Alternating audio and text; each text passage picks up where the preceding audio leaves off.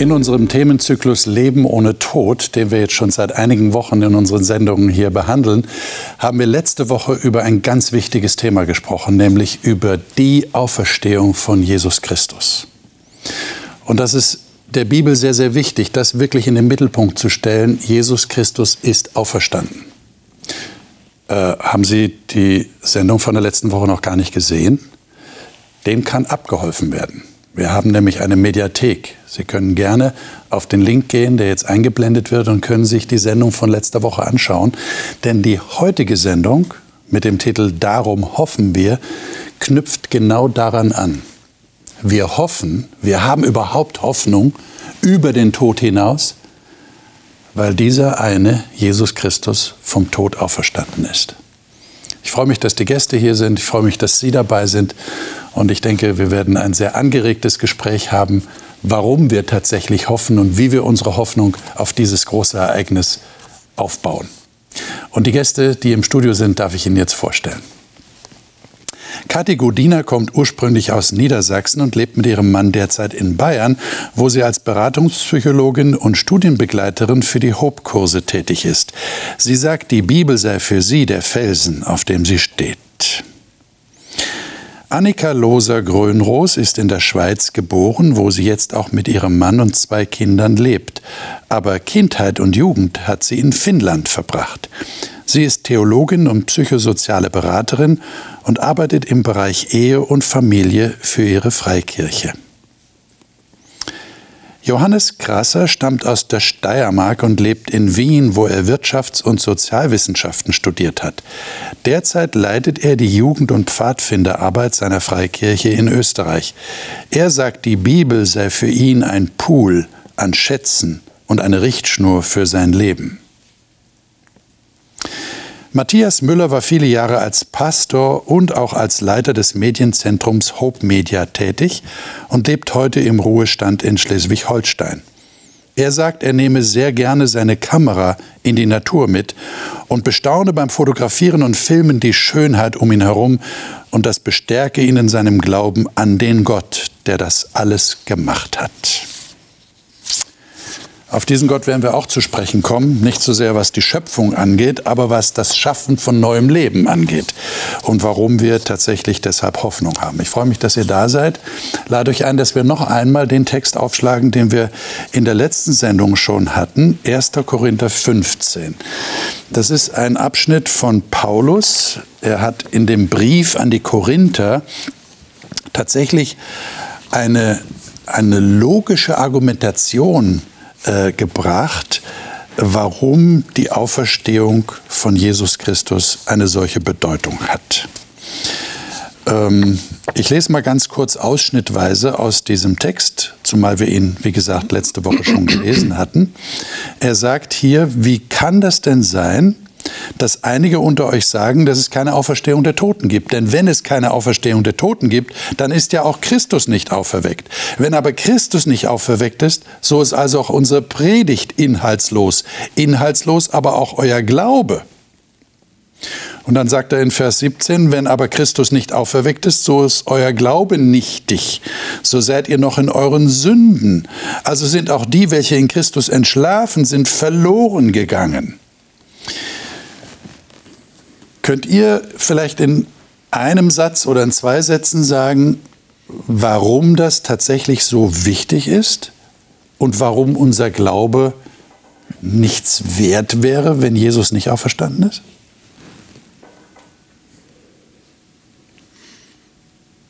Naja, es ist einfach eine wesentliche Grundlage. Also wenn, wenn Jesus nicht auferstanden ist, dann ist ja vieles von dem, was er erzählt hat, nicht wahr.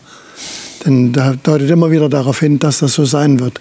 Und wenn das nicht wahr ist, ja, dann fängt irgendwie, sagen wir, der ganze Berg an zu rutschen. Also ja. das ist schon eine wesentliche Grundlage. Okay, okay. Also es bestätigt praktisch das, was er sagt. Okay. Aber wenn Jesus nicht äh, auferstanden wäre, hätte er auch den Tod nicht besiegt. Er wäre dann ja noch tot. Mhm. Das heißt, wir hätten überhaupt gar keine Möglichkeit, äh, selbst aufzuerstehen oder mhm. zu siegen über den Tod. Gott hat sich das Leben ja ursprünglich gedacht, dass wir bei ihm sind. Dort, wo er ist, sollen wir auch sein.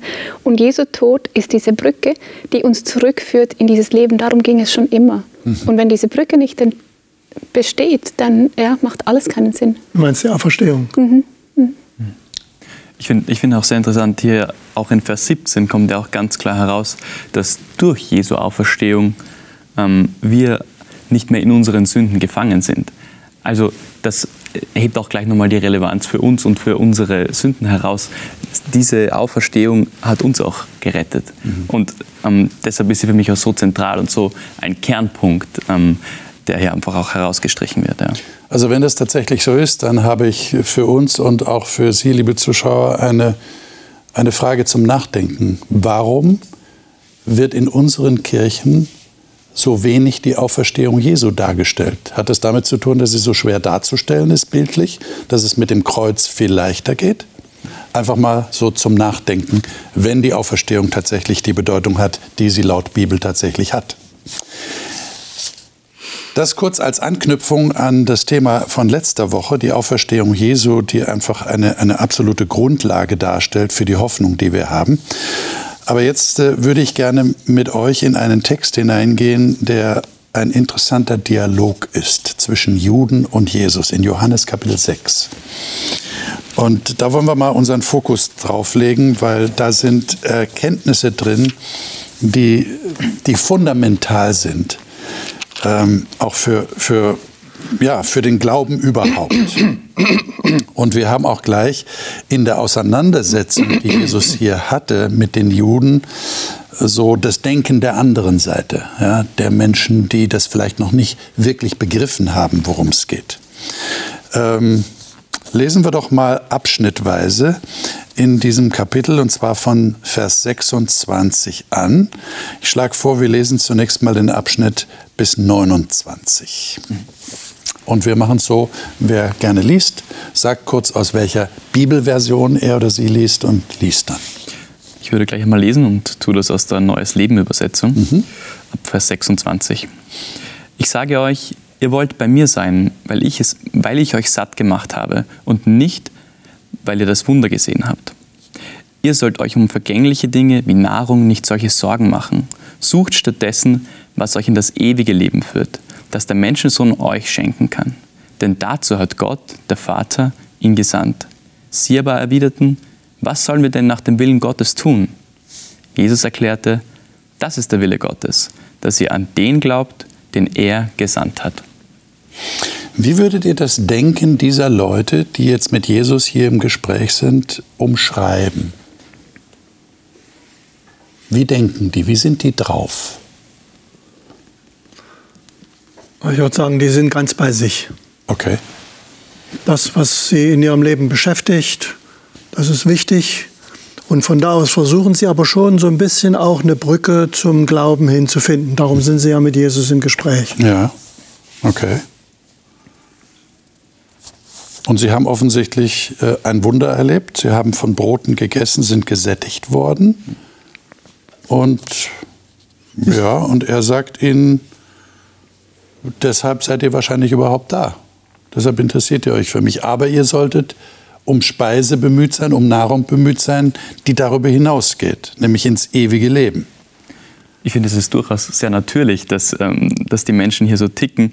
Ähm, ich weiß ja nicht, wie es euch geht, aber mich beschäftigen ja auch die Dinge des alltäglichen Lebens oft so sehr, dass sie mich einnehmen und dass ich mir auch gar nicht die Gedanken mache über, was kommt denn danach, was ist denn die Ewigkeit. Also ähm, ich finde, das ist durchaus naheliegend und auch selbst als Christ geht es mir so, dass ich immer wieder in diese Falle trete und mich einnehmen lasse und mich meine Umstände so herschieben. Also Essen ist ja ein Beispiel. Es gibt ja auch Dinge, die uns vielleicht noch mehr beschäftigen als das. Und, und trotzdem finde ich hier so spannend, dass Jesus sagt, naja, das ist ein Teil des Lebens, aber da ist noch mehr. Und dieses Mehr, das gibt es nur bei mir. Hm. Insofern würde ich nicht mal von einer Falle sprechen. Es ist eben das normale Leben, sagen wir mhm. mal, das jeder so führt. Und die ja. Frage ist, ob es uns gelingt, eben da den Horizont ein bisschen zu erweitern, was Jesus ja in dem Dialog versucht. Ich finde aber schon, dass das auch eine Frage ist, also es begegnet mir schon, dass Menschen sich tatsächlich auch fragen, was bleibt. Also was bleibt, wenn ich gehe, wenn ich verstorben bin? Die Familie bleibt, der Name bleibt bestehen und sowas. Also man sucht nach etwas, was bleibt.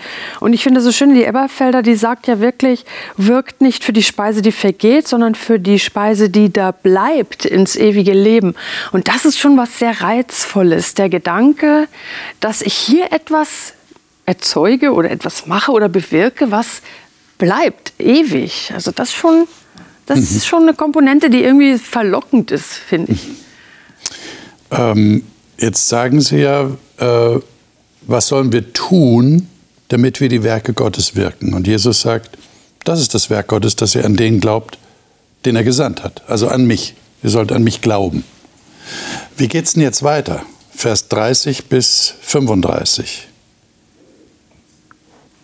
Da sprachen sie zu ihm, was tust du nun für ein Zeichen, damit wir sehen und dir glauben? Was wirkst du? Unsere Väter aßen das Manna in der Wüste, wie geschrieben steht. Brot aus dem Himmel gab er ihnen zu essen.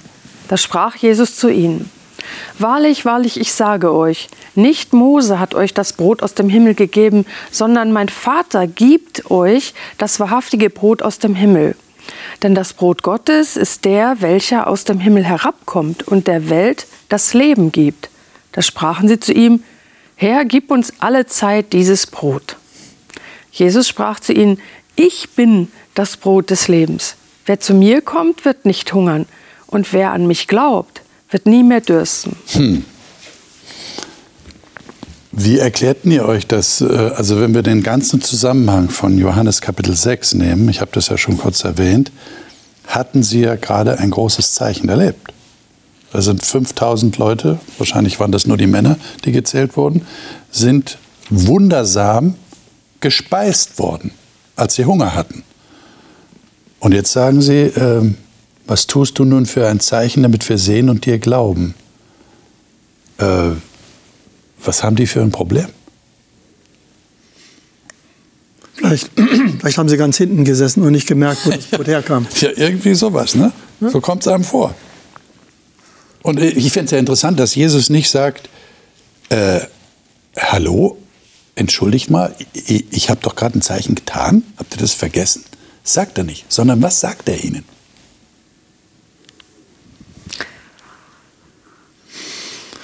Naja, man darf nicht vergessen, es ist ein bisschen Zeit vergangen. Also das Wunder, von dem du gerade okay. gesprochen hast, war ja am Tag vorher. Ah, okay. Menschen sind vergesslich. Von einem Tag zum anderen. Ja, das passiert. Passiert, je nachdem. Und ja. ich, ich sage mal so, Jesus geht ja mit ihnen hier auf eine andere Ebene. Es geht ja schon damit los, dass sie sagen, was sollen wir denn tun? Und Jesus sagt, glauben. Ja. Also das finde ich ja schon mal einen, einen, wichtigen Aspekt, dass das Tun im Glauben besteht. Ja. Ja, weil wir Menschen sind ja sehr darauf aus, ja, wir müssen auch was nachweislich haben, wir müssen was anfassbar haben, greifbares. Und Jesus sagt, nee, glauben. Und dann zieht er den Bogen aber so viel weiter, dass sie dann nicht mehr mitkommen, wo er sagt, ja, ihr müsst an mich glauben, weil ich bin das Brot vom Himmel. Und schon da wird es ja schwer. Also wie, wie soll dann das sein, bitteschön, du Brot vom Himmel? Ja, ja, genau. Für mich nehme ich auch aus dem Text heraus, dass selbst wenn ich das Wunder gesehen habe, dass das noch nicht automatisch zu Glauben führt. Glaube ist dann schon eine Stufe weiter, eine Stufe höher. Da muss ich mich auf etwas einlassen, das mehr ist als das, was ich anfassen kann.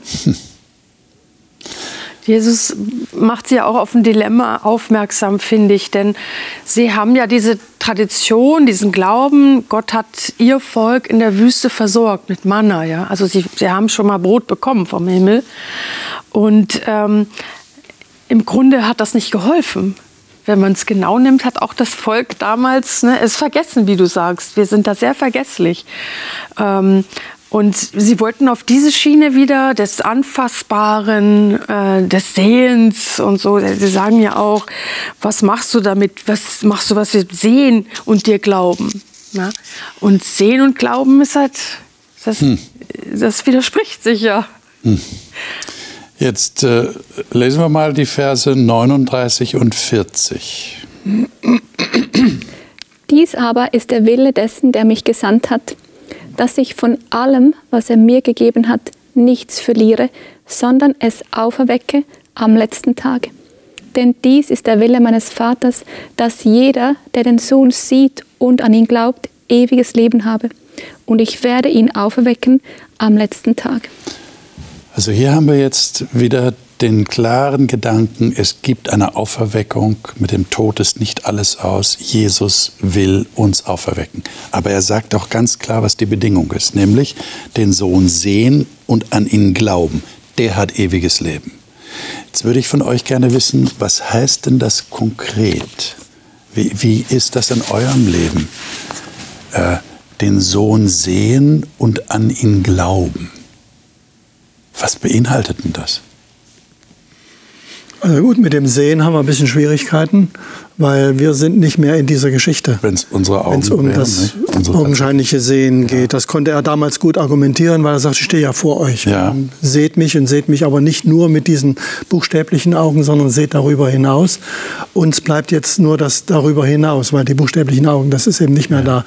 Dafür haben wir aber die Bibel und äh, damit viel mehr Möglichkeiten, als die Leute damals hatten, an Informationen, an Kenntnis, um Jesus zu sehen Ja. und dann zum Glauben zu kommen. Ich finde auch das sehr spannend äh, an dieser Stelle, weil es, ähm, wie du vorher schon gesagt hast, es macht sehr klar, Jesus steht vor ihnen und er sagt ihnen, ähm, das Brot, das Gott gibt, ist der, der vom Himmel herabkommt. Und sie sagen dann, ja, gib uns dieses Brot. Und er steht direkt vor ihnen. Und, und er sagt ihnen das auch, ich bin das Brot. Und ähm, wenn ich da an mich selbst denke, dann äh, glaube ich, dass das durchaus äh, ein Text ist, der genau zu mir spricht.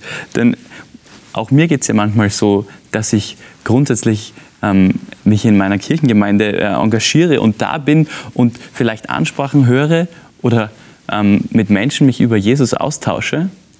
Und ich habe vielleicht mit ihm zu tun. Ich bin da und trotzdem und, nur, und ich sehe ihn, aber trotzdem ist dieser zweite Schritt noch nicht da. Ich habe nicht mein Leben übergeben, ich kann noch nicht glauben. Und diese Entscheidung auch bewusst, einen Schritt zurück zu machen und zu sagen, Herr, ich, ich, möchte, ich möchte dich nicht nur sehen, sondern ich möchte auch glauben, was du mir sagst. Das fällt mir manchmal sehr schwer. Und ich finde deshalb, ähm, dass dieser Text das einfach so glasklar macht. Sehen und an ihn glauben. Und auch in Vers 29, der, der glaubt daran. Also das ist der Schlüssel. Ja. Äh, Hilft euch das Bild, das Jesus hier verwendet? Ich meine, er knüpft ja an diese Speisung an. Da haben sie Brot bekommen, sind gesättigt worden. Und jetzt sagt er, es gibt aber eine andere Speise, es gibt ein anderes Brot und geht dann dazu über zu sagen, ich bin dieses Brot. Also so, das würde jetzt eigentlich in der Folge heißen, ihr müsst mich essen. Ist das ein Bild, das euch hilft, Glauben zu beschreiben? Jesus essen? Was heißt das? Naja, also ich würde mal sagen, ist schon schwierig. Und die Leute damals hatten ja auch ihr Problem damit. Diesen Transfer zu schaffen. Genau, das ist, das ist schon schwierig. Ähm, selbst für Leute, also du hast es so beschrieben, wie dir es geht oder gehen könnte. Ich gehe mal noch einen Schritt weiter zurück. Also Leute, die nicht mal in einer Kirchengemeinde sind, sondern einfach nur irgendwie ihr Leben meistern. Ähm, da hinzukommen zu glauben, sowas zu glauben, ist auch schon mal ein ganz schöner Schritt. Ich meine, jeder glaubt ja irgendwas. Und wenn ich nur glaube, dass das nicht stimmt, was hier in der Bibel steht, ist auch ein Glaube. Ja. ähm, und ich habe aber auch Menschen getroffen, die, die suchen nach einem, wie soll ich sagen, Inhalt oder Gehalt. Das meine ich jetzt nicht finanziell, also so, so ein Inhalt für ihr Leben, ja. etwas Wertvolles, wo, wo, wo man sein Leben so dran festmachen kann. Ja. Und da finde ich, ist dann, was Jesus hier bietet, schon ein Ansatzpunkt, dass er im Grunde sagt, ich kann euch einen Inhalt bieten, der euch weiterbringt, der euch tragen kann. So in diesem Sinne würde ich das mit dem Brot hier mhm. noch, am, noch am ehesten ein, einsortieren können, sodass man das heute einigermaßen versteht. Okay. Aber so, so, Brot als lebensunterhaltende Maßnahme oder, oder Mittel zum, zum Lebensunterhalt? Ich finde schon, dass das ein ganz gutes Bild ist, weil im Grunde brauchen wir alle was zu essen, um zu leben. Das ist so ganz simpel. Ja. Jeder muss, tatsächlich muss, essen, um zu leben. Ne? Ja. Aber ich finde, Jesus macht es ja so schön, dass er sagt, denn das Brot Gottes in Vers 33 ist der, welcher aus dem Himmel herabkommt und der Welt das Leben gibt, womit wir dann bei unserem Thema sind. Denn wir möchten alle leben. wir wollen nicht nur Brot, wir wollen Leben. Ne? Das ist so, dass das Zentrale ist, dass wir das wünschen. Und da finde ich ähm, der Text, den wir gelesen haben, hier Vers 39 und 40, so für mich super kostbar. Ähm, wir können von Jesus lesen und so weiter, aber wir wissen, da steht noch ein Vater im Hintergrund und der ist nicht so leicht zu fassen, ne? der war nicht sichtbar und so. Und da wissen wir nicht, was er will. Und Jesus sagt ganz ausdrücklich, das ist der Wille des Vaters, dass jeder dieses Leben hat. Ewiges Leben.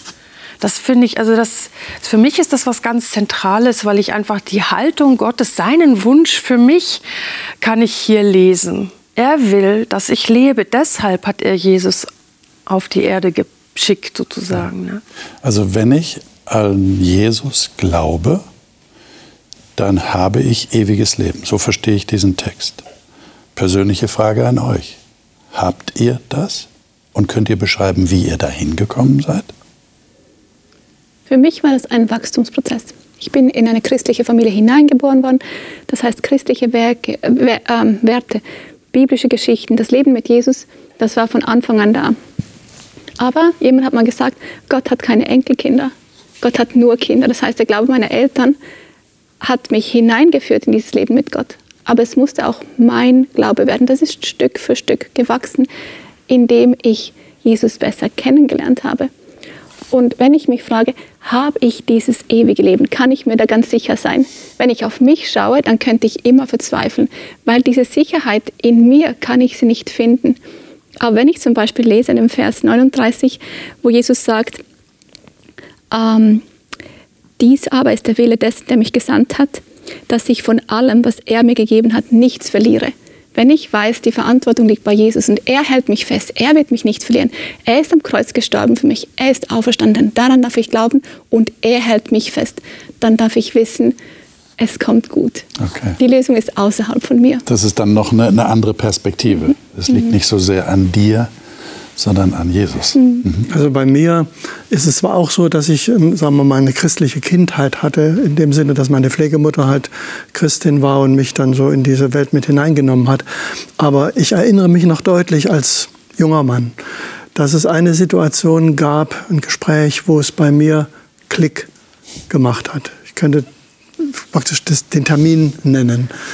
Ähm, und wo mir klar geworden ist, was es heißt, dass Glaube nur Glaube den, den, den Unterschied macht. Ich war vorher auch ja, anständig. Aber dass Glaube mich zum Leben bringt, das, da, das ist ein, ein, Umwandlungsprozess für mich gewesen, ein Umschaltprozess, möchte ich bald sagen. Mhm. Ich kannte die Dinge alle, aber es wirklich anders zu sehen, da, an diesen Moment erinnere ich mich bis heute. Und das empfinde ich als ein großes Geschenk, weil ich sage, jawohl, Jesus, danke schön. Ich, ich verstehe jetzt viel besser, was du meinst, wenn du hier sagst, wenn ihr an mich glaubt, dann habt ihr ewiges Leben. Und dieser, in dieser Zuversicht lebe ich auch. Mhm. Und das macht für mich das Leben auch fröhlich und entspannter, zuversichtlich. Mhm. Mhm. Und gerade auch im Blick auf das, was er hier, hier sagt, ich werde ihn, werde ihn auferwecken. Ja, genau. Das ist ja unser Thema. Ja, ja genau. Dazu müsste man aber doch auch ein bisschen hinterfragen, was heißt denn Glauben, oder? Also, weil es gibt ja, die Bibel gibt ja, es gibt ja einen Text, wo die Dämonen glauben auch und zittern. Sie werden aber ja nicht gerettet, ja? Also ich finde, für mich ist es so der Punkt, dass Gott da ist, habe ich von Anfang an gewusst als Kind, ja. Aber erst da, wo ich bereit war, mich an ihn zu wenden, also sozusagen eine aktive Beziehung draus werden zu lassen, da ist für mich wirklich was anders geworden. Weil ich meine, es gibt ja viele, die sagen, ja, ich glaube an einen Gott. Aber das bewirkt ja nichts in ihrem Leben so. Also, das gibt's doch, oder? Das, das würde ich gerne aufgreifen. Das habe ich auch vorhin schon so ein bisschen erwähnt. Ähm, auch ich bin in einem christlichen Kontext aufgewachsen. Ich habe Jesus immer wieder sehen können. Ich habe Jesus immer wieder in unterschiedlichen Kontexten begegnen können. Und trotzdem war ich nicht an dem Punkt, dass ich geglaubt habe. Ich war irgendwie da, ich war irgendwie in seiner Nähe, aber es war trotzdem nicht so, dass ich jetzt für mich gesagt hätte, und, und das gibt mir jetzt eine Hoffnung, das gibt mir jetzt irgendwo einen Halt. Und ich ähm, kann das auch ganz gut festmachen, ähnlich wie du das formuliert hast. Es gab da mal einen Moment, wo ich genau gewusst habe, ich habe die Dinge nicht in der Hand. Und ich bin von meinem Typ her jemand, ich habe ganz gern die Dinge in der Hand. Ich, ich mag ganz gern ein bisschen so äh, auch äh, mitsteuern und sagen, hey, ähm, das könnte man doch so machen oder in diese Richtung könnte es doch gehen. Und dann die Erfahrung zu machen, ich habe es nicht in der Hand und es ist egal, was ich mache, ich muss loslassen. Und in dieser Situation habe ich für mich Jesus kennengelernt als jemanden, der ganz genau weiß, wohin es geht. Und dass es okay ist, wenn ich loslasse. Und dass es nicht nur okay ist, sondern dass es der Schlüssel ist dazu, dass mein Glaube mir Hoffnung gibt, weil ich weiß, ich habe nicht alles in der Hand. Ich muss einen Schritt zurück machen, aber er hat es in der Hand. Und dieses, diese neue Form von Glauben, die mit seinem wirklichen Vertrauen verbunden war, die gibt mir Hoffnung, weil ich kann ohnehin nicht alles schaffen. Ich finde, da kommt der Aspekt des Geschenkes für mich noch mit äh, okay. rein, wenn ich das mal kurz sagen darf.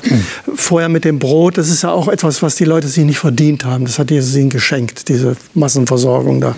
Und was er jetzt hier anbietet mit diesen Texten, die wir so gerade äh, im Sinn haben, das ist ja auch wieder etwas, was wir nicht machen. Sie fragen, aber sollen wir machen? Und er sagt, glauben. Was letztendlich darauf hinausläuft, das ewige Leben, von dem wir ja so reden, Auferstehung, ist nicht etwas, was wir uns erarbeiten, was wir uns verdienen mit Fleiß und Anstand und sonst was, sondern das ist Geschenk. Und das ist genau das, was äh, Jesus dann ihnen antwortet auf einen Einwand, den sie dann bringen, der eigentlich äh, ja, ich weiß nicht, auf, ich weiß nicht, wie er auf euch wirkt. Auf mich wirkt er so, als äh, wären ihnen jetzt die Argumente ausgegangen. Sie sagen nämlich, äh, sie murrten über ihn, heißt es hier in Vers 41, weil er sagte, ich bin das Brot, das aus dem Himmel herabgekommen ist. Und sie sprachen, ist dieser nicht Jesus, der Sohn Josefs, dessen Vater und Mutter wir kennen? Wie sagt denn dieser, ich bin aus dem Himmel herabgekommen? Und jetzt die Antwort von Jesus. Und da würde ich sagen, lesen wir mal von Vers 43 bis zum Ende dieses Abschnitts in Vers 51. Wer mag das mal lesen? Ich lese es mal nach der neuen Genfer Übersetzung. Ja. Warum seid ihr so empört, sagte Jesus zu ihnen. Hört auf, so zu reden. Niemand kann von sich selbst aus zu mir kommen. Der Vater, der mich gesandt hat, muss ihn zu mir ziehen. Und wer zu mir kommt, den werde ich an jenem letzten Tag auferwecken. Es heißt in der Schrift bei den Propheten, sie werden alle von Gott selbst gelehrt sein. Jeder, der auf das hört, was der Vater sagt und von ihm lernt, kommt zu mir. Das heißt nun aber nicht, dass irgendjemand den Vater gesehen hat. Nur der eine, der von Gott kommt, hat den Vater gesehen. Ich versichere euch, wer glaubt, hat das ewige Leben. Ich bin das Brot des Lebens. Eure Vorfahren, die in der Wüste das Manna gegessen haben, sind gestorben. Hier aber ist das wahre Brot, das vom Himmel herabkommt. Wer davon isst, wird nicht sterben. Ich bin das lebendige Brot, das vom Himmel herabgekommen ist. Wenn jemand von diesem Brot isst, wird er ewig leben. Dieses Brot, das ich ihm geben werde, ist mein Fleisch. Ich gebe es hin für das Leben der Welt. Also hier haben wir diesen Gedanken sehr klar in Vers 44. Niemand kann zu mir kommen, wenn nicht der Vater, der mich gesandt hat, ihn zieht. Ähm, ich habe bei euch so ein bisschen rausgehört, dass das ist das, was ihr erlebt habt, dass da jemand gezogen hat. Könnt ihr das noch näher beschreiben? Weil das ist ja ganz, das ist ja ganz entscheidend. Weil wir reden hier über die Hoffnung, die wir als Christen haben, aber die könnten wir ja nicht haben, wenn dieser Vorgang nicht stattgefunden hätte, der hier beschrieben wird. Und jetzt wird aber hier reingeworfen von Jesus, du kannst es gar nicht schaffen, wenn der Vater dich nicht sieht. Wie funktioniert denn das? Hm, da fällt mir jetzt spontan so mein Mann ein, der mich irgendwie angezogen hat. Ja, also ich habe ihn gesehen. Jesus sagt ja auch, haben wir ja vorher gelesen, äh, sehen auch. Also man sieht sich und hat schon so eine Anziehung irgendwas gefällt einem, irgendwas spricht einen an, ja, und dann kommt man in so eine Situation, wo man sich kennenlernt, das vertieft und so. Und das finde ich ist eigentlich ein ganz, ganz gutes Bild. So, wir sehen irgendetwas, ob es jetzt in der Natur ist, zum Beispiel, was uns irgendwie das Gefühl gibt, da könnte ein Gott sein, zieht mich an, ja, und dann mache ich mich vielleicht auf die Suche. Okay, aha. Würdet ihr das auch so beschreiben? Ja, es gibt solche Gelegenheiten, hast von der Natur gesprochen, klar. Es sind auch immer wieder ja, das sind Texte, die man liest. Muss ja nicht unbedingt Bibel sein. Es kann auch andere Bücher sein oder so, wo so Gedanken kommen, die einen wieder erinnern oder äh, ja, dahin bringen, dass man sagt, ja, ja, da gibt es noch mehr, da gibt es noch eine Weisheit, die das übersteigt, was man so alltäglich hat. Und ich denke auch an Menschen, denen ich begegnet bin, die so innen drin so eine Ahnung mit sich tragen. Da muss doch noch irgendwas sein und manchmal nicht so richtig wissen, wo, wo sie denn die Antwort finden können. Also das ist schon so, dass, dass Gott zieht. Ja. Nun leben wir ja im sogenannten christlichen Abendland, sind aber schon uns dessen bewusst, dass äh, christlich nicht mehr so en vogue ist. Wir sind säkularisiert in der Gesellschaft. Äh, jetzt kam ja gerade irgendwann die Meldung, dass was Deutschland angeht, wir erstmals bei der Kirchenzugehörigkeit der offiziellen großen Kirchen unter 50 Prozent gerutscht sind, was ja eine Nachricht auch in den einschlägigen Nachrichtenportalen wert war. Jetzt meine Frage an euch, wenn ihr so an Menschen denkt, denen ihr so im Alltag begegnet und die nicht in der Kirche sind, die, die einfach, äh, ich sage jetzt mal, normale Menschen sind, säkulare Menschen. Wie meint ihr, könnte dort das geweckt werden, was du gerade anhand der Bekanntschaft mit deinem Mann, als du ihn kennengelernt hast, beschrieben hast? Ist das möglich? Seht ihr eine Möglichkeit für euch, das zu wecken bei anderen Menschen? Gott hat viele Wege, wie er arbeitet. Aber ein Weg, den er auswählt, ist, dass er andere Menschen verwendet. Und wenn ich Gott noch nicht begegnet bin, aber ich darf jemanden kennenlernen, wo ich merke, die, diese Person hat einen Halt, eine Gewissheit, eine Leichtigkeit, selbst dann, wenn das Leben schwierig ist, ähm, die hat was, was ich noch nicht habe, dann kann ich mich angezogen fühlen und hingezogen, obwohl ich den Vater nicht gesehen habe, sondern nur jemand, der zu ihm gehört. Okay, mhm. das ist eine Möglichkeit. Seht ihr noch andere Möglichkeiten? Ich leite eine Fotogruppe. Wir ziehen umher, machen Bilder, tauschen die miteinander aus, schauen uns was an. Und da komme ich auch immer wieder zu der Feststellung, was wir da fotografieren, das haben wir nicht geschaffen.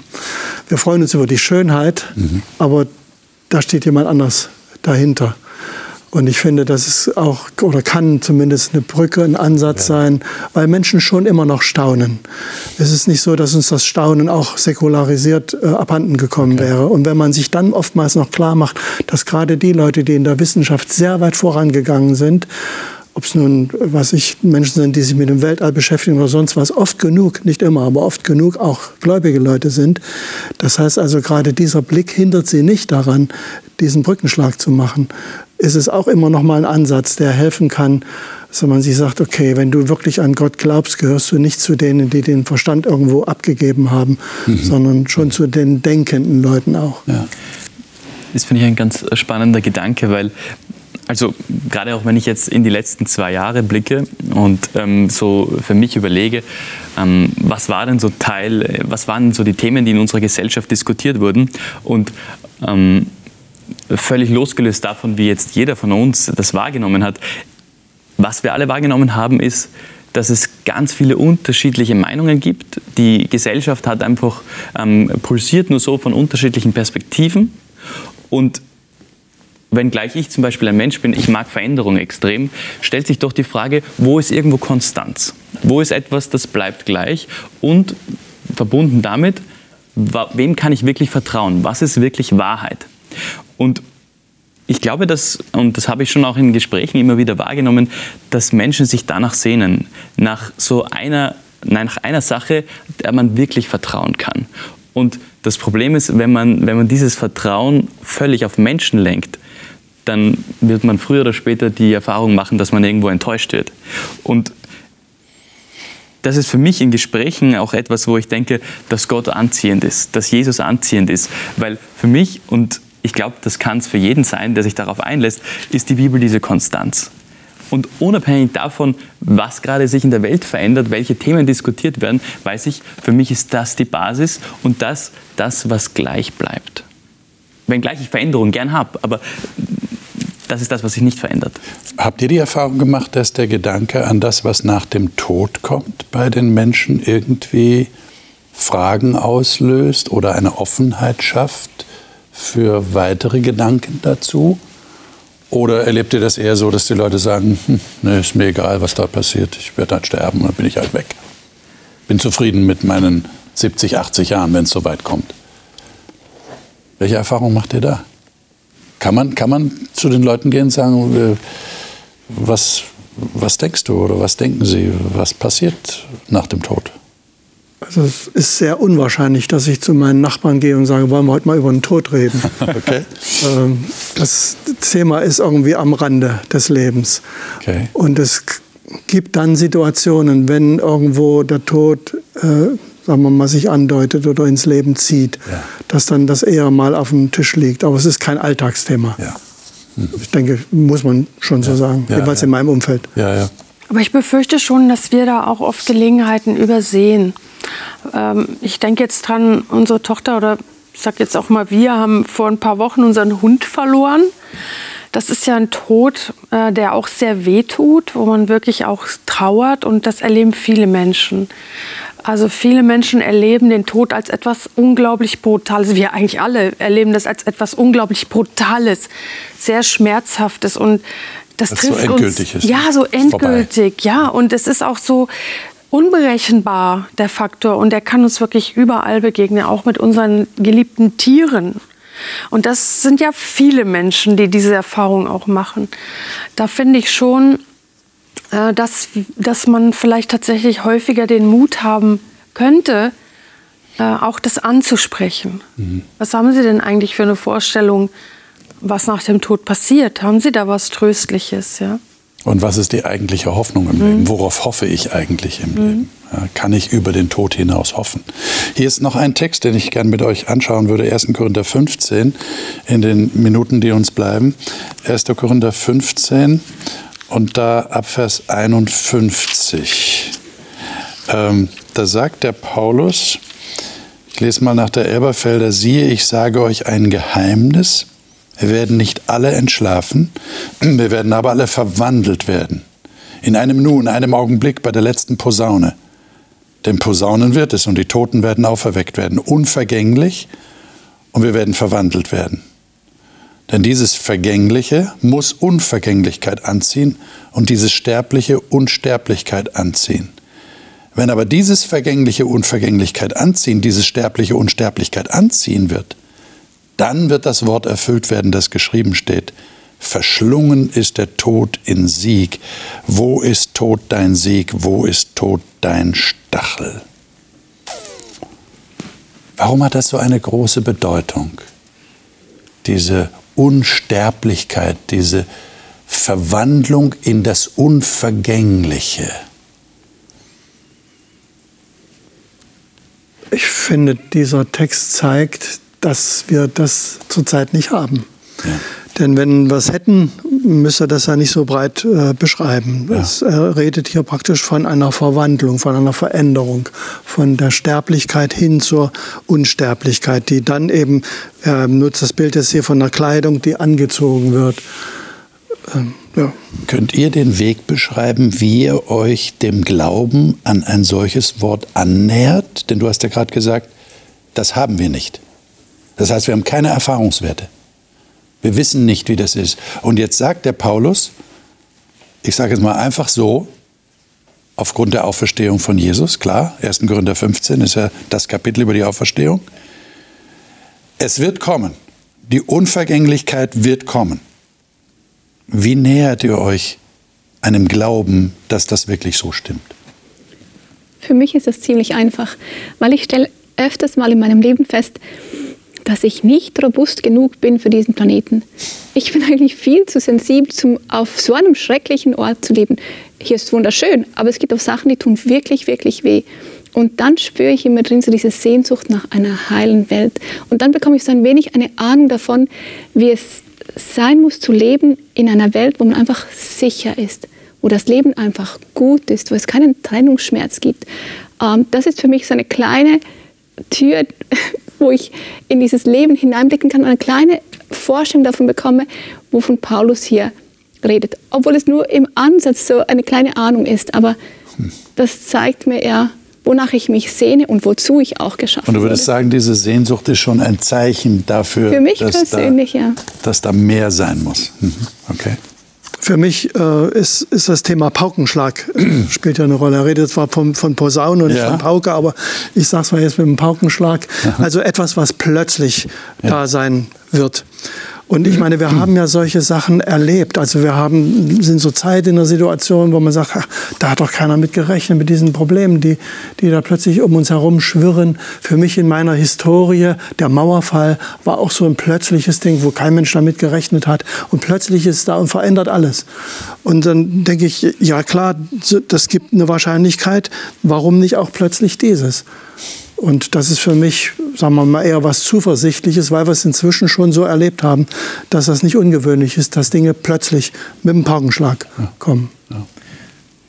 Ich glaube, das ähm, wäre für mich gar nicht so das erste Thema. Dieses, ähm, die Auferstehung oder das ewige Leben ist für mich ein Thema, das nachgeordnet ist. Also wir lesen ja hier in Vers 56, der Stachel des Todes aber ist die Sünde. Und ich glaube, da könnte ich eher diesen Zugang finden, was du gesagt hast. Wir haben so viel Schreckliches auf dieser Welt. Das wollen wir nicht. Also ich, ich will das nicht. Ich möchte gerne eine andere Welt, wo es allen gut geht, wo es wirklich Gerechtigkeit gibt und so. Und ähm, was, was dieses Problem der Sünde für mich löst, das ist der erste Schritt. Und das ist Jesus Christus. Und das auch nur deshalb, weil er auferstanden ist. Da schließt sich dann der, dieser Kreis. Ja. Auf der Herfahrt habe ich unterwegs ein Plakat gesehen, war sehr schnell, ich konnte es nur so aus dem Zug schnell erfassen, da stand, wollen wir gemeinsam die Welt retten? Ich habe gedacht, ja, äh, schon, aber wird es uns gelingen? Und hier ist die klare Sache, ja, ja, ja, das wird kommen, die Rettung wird kommen, aber eben auf einer ganz anderen Basis.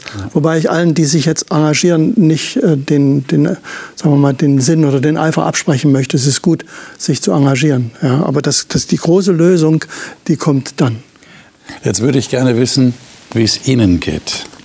Glauben Sie das? Sind Sie sicher, dass das tatsächlich kommen wird? Ist das eine Hoffnung, die Sie tatsächlich in Ihrem Herzen haben und die so fest und sicher ist, dass Sie darauf aufbauen können, auch für dieses Leben?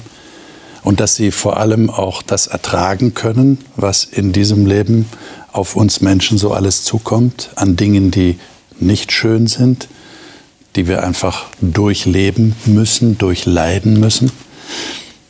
Wie immer wünschen wir Ihnen das aus dieser Runde, dass Sie diese Hoffnung tatsächlich haben und diese Zuversicht jeden Tag leben können. Und wenn Sie das noch nicht unterschreiben können, dass Sie dahin kommen, äh, weil Sie in der Bibel lesen und weil Sie sich damit beschäftigen und damit auseinandersetzen und diese Sehnsucht in sich wachhalten, die tatsächlich viele, viele Menschen, vielleicht sogar alle Menschen irgendwo verborgen in ihrem Innern haben. Das nächste Mal werden wir über Dinge reden, über die wir auch reden müssen, wenn wir über Leben nach dem Tod und Leben ohne Tod reden. Wir kommen nicht umhin, weil die Bibel auch darüber redet.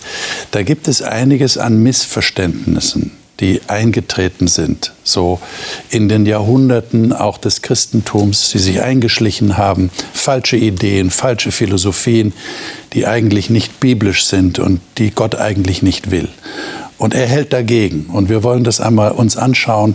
Und ich hoffe, Sie sind offen dafür. Wir versuchen offen für diese Dinge zu sein und sie darzustellen und miteinander zu besprechen. Und ich hoffe, Sie sind dann wieder dabei. Ich freue mich darauf, dass Sie dabei sind, freue mich, dass die Gäste wieder da sind.